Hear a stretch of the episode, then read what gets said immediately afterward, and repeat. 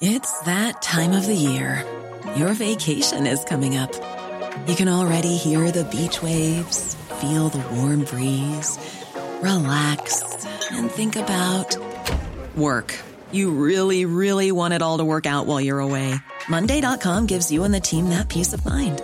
When all work is on one platform and everyone's in sync, things just flow wherever you are. Tap the banner to go to Monday.com.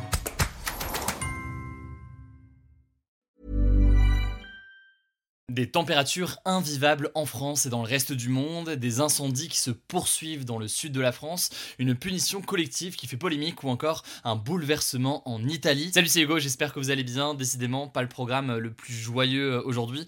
On a quand même une petite actu euh, bonne nouvelle à la fin euh, du en bref et promis, on va faire en sorte d'en avoir beaucoup plus dans les prochains jours. En tout cas, on est parti ensemble pour une nouvelle plongée dans l'actualité en une dizaine de minutes. On commence donc avec le sujet à la une de ces actus du jour alors que la France est confrontée à une nouvelle nouvelle vague de canicule avec des températures qui avoisinent les 40 degrés dans plusieurs régions, eh bien, faut-il s'attendre à ce que notre pays devienne invivable l'été dans les années à venir? Eh bien, la question se pose sérieusement. En effet, on a eu euh, le mois de mai le plus chaud et le plus sec de l'histoire. On a ensuite eu un mois de juin avec une canicule extrêmement euh, précoce et d'autres records donc pourraient tomber euh, en ce mois de juillet. En effet, la canicule qui frappe le pays en ce moment et notamment le sud va continuer à se propager et à s'intensifier dans tout le pays.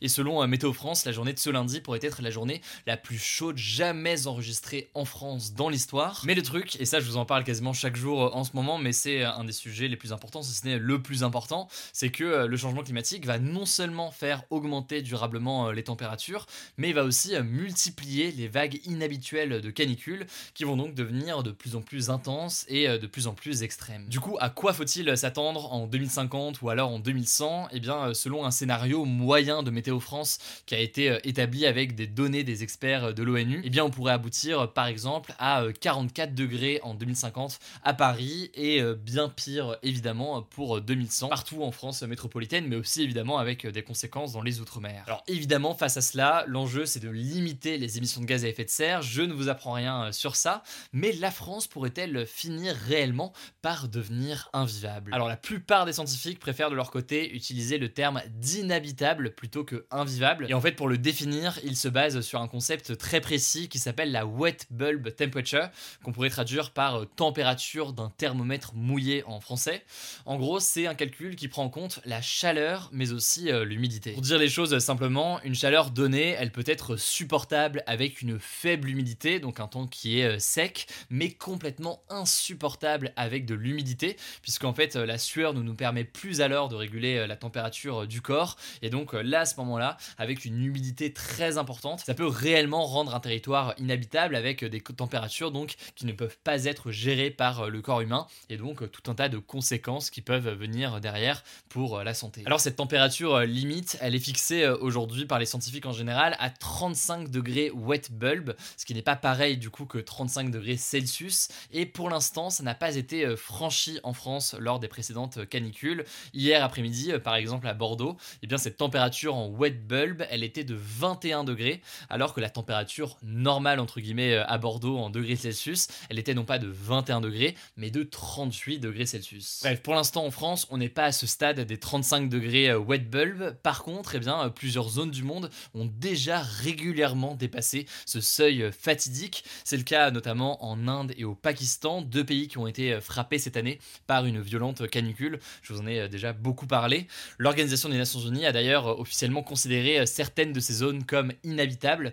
C'est le cas euh, par exemple de la région de Jacobabad au Pakistan. Et selon les experts de l'Organisation des Nations Unies, eh bien d'autres zones devraient s'y ajouter dans les années à venir, notamment au Moyen-Orient, dans le Golfe Persique, près de la mer Rouge, ainsi que en Asie du Sud. Bref, plusieurs régions du monde risquent de devenir inhabitables, invivables au sens scientifique du terme. Donc, c'est pas le cas pour l'instant de la France. Pour autant, ça ne veut pas dire que la situation n'est pas extrêmement préoccupante préoccupante, ça va nous poser des problèmes majeurs sur la santé, des problèmes en matière d'incendie, on le voit en ce moment dans l'actualité, des questions liées à la sécheresse aussi dont on a beaucoup parlé et l'impact que ça peut avoir en France sur les récoltes. Enfin, il faut bien comprendre que tout le monde ne vit pas dans la même situation aujourd'hui. Et par exemple, il y a une tribune qui a été publiée dans le journal Le Monde par deux avocats et qui mettait en lumière des conditions de vie dans certaines prisons qui étaient tout simplement inhumaines selon eux. Je vous mets le lien de la tribune en description si jamais ça vous intéresse. Bref, tout ça pour dire que ça va nous forcer à nous adapter, notamment en termes de système de santé, mais aussi en termes d'aménagement urbain, avec plus de verdure dans les villes, avec une meilleure isolation des bâtiments, des meilleurs systèmes d'aération. Bref, beaucoup d'enjeux sur tout ça, ça me semblait essentiel d'en parler aujourd'hui. Et je vous mets des liens, comme d'habitude, en description pour en savoir plus. Allez, on continue avec les actualités en bref, et justement cette première actualité qui est liée à notre sujet principal. Les incendies continuent de gagner du terrain en Gironde, au sud de Bordeaux. À l'heure où je vous parle, c'est maintenant plus de 7500 hectares de forêt qui sont partis en fumée. Pour vous donner une idée, 7500 hectares, c'est grossièrement l'équivalent de 70% de la surface de la ville de Paris. Et les incendies n'arrivent pas à être maîtrisés pour l'instant, malgré le déploiement de plus de 1000 pompiers dans la zone. Par ailleurs, au-delà de ça, un autre incendie a démarré dans les Bouches-du-Rhône, au sud d'Avignon. Plus de 900 hectares ont déjà été engloutis par les flammes, et le feu se serait en fait déclenché par des étincelles lors d'un passage d'un train de marchandises.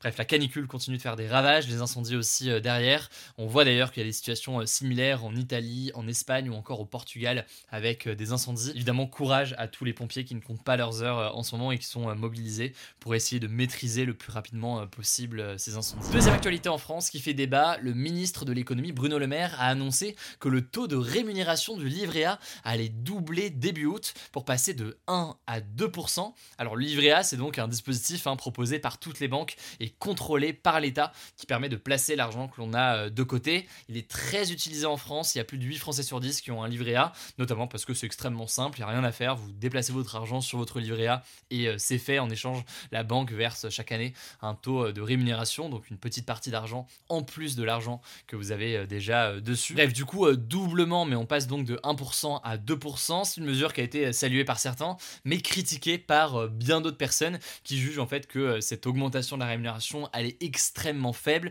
et notamment elle n'est pas au niveau de l'inflation. Une inflation est donc une augmentation générale du niveau des prix, je le rappelle, qui était de près de 5% sur la dernière année et qui devrait se poursuivre encore cette année et qui est donc très très important. Quatrième actualité en France, une punition collective contre des adolescents a créé la polémique le 5 juillet. Ça s'est passé dans un lycée à Strasbourg. En fait, les jeunes étaient présents pour participer au service national universel. Le SNU, c'est donc un programme auquel peuvent s'inscrire des volontaires et qui est géré en partie euh, par l'armée. Et en fait, une vidéo dévoilée par euh, Rue 89 Strasbourg et euh, par Mediapart a montré l'un des encadrants du SNU punissant des jeunes de 15 à 17 ans en les forçant en fait à faire plus d'une centaine de pompes et du gainage dehors le soir et tout ça parce que eh bien ils auraient surpris deux jeunes filles dans le dortoir des garçons. Alors plusieurs jeunes sont rentrés en pleurs et la punition a été très critiquée sur les réseaux sociaux par certains. Au-delà de ça, l'encadrant qui était un ancien militaire a été suspendu et un de ses collègues aussi a démissionné.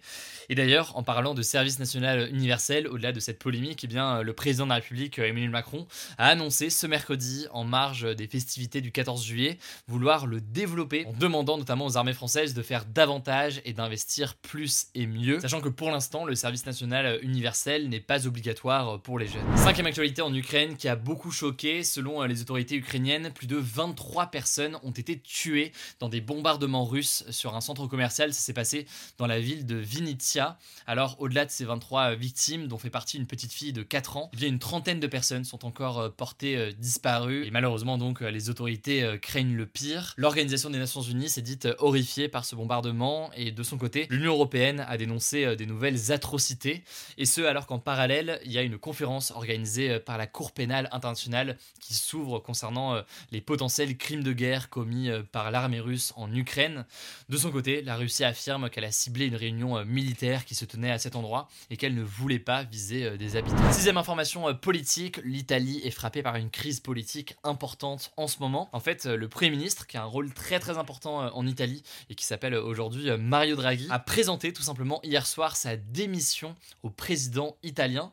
En fait, en Italie, aucun parti euh, ne dispose d'une majorité au Parlement et donc plusieurs partis s'étaient alliés pour gouverner dans une alliance, dans une coalition.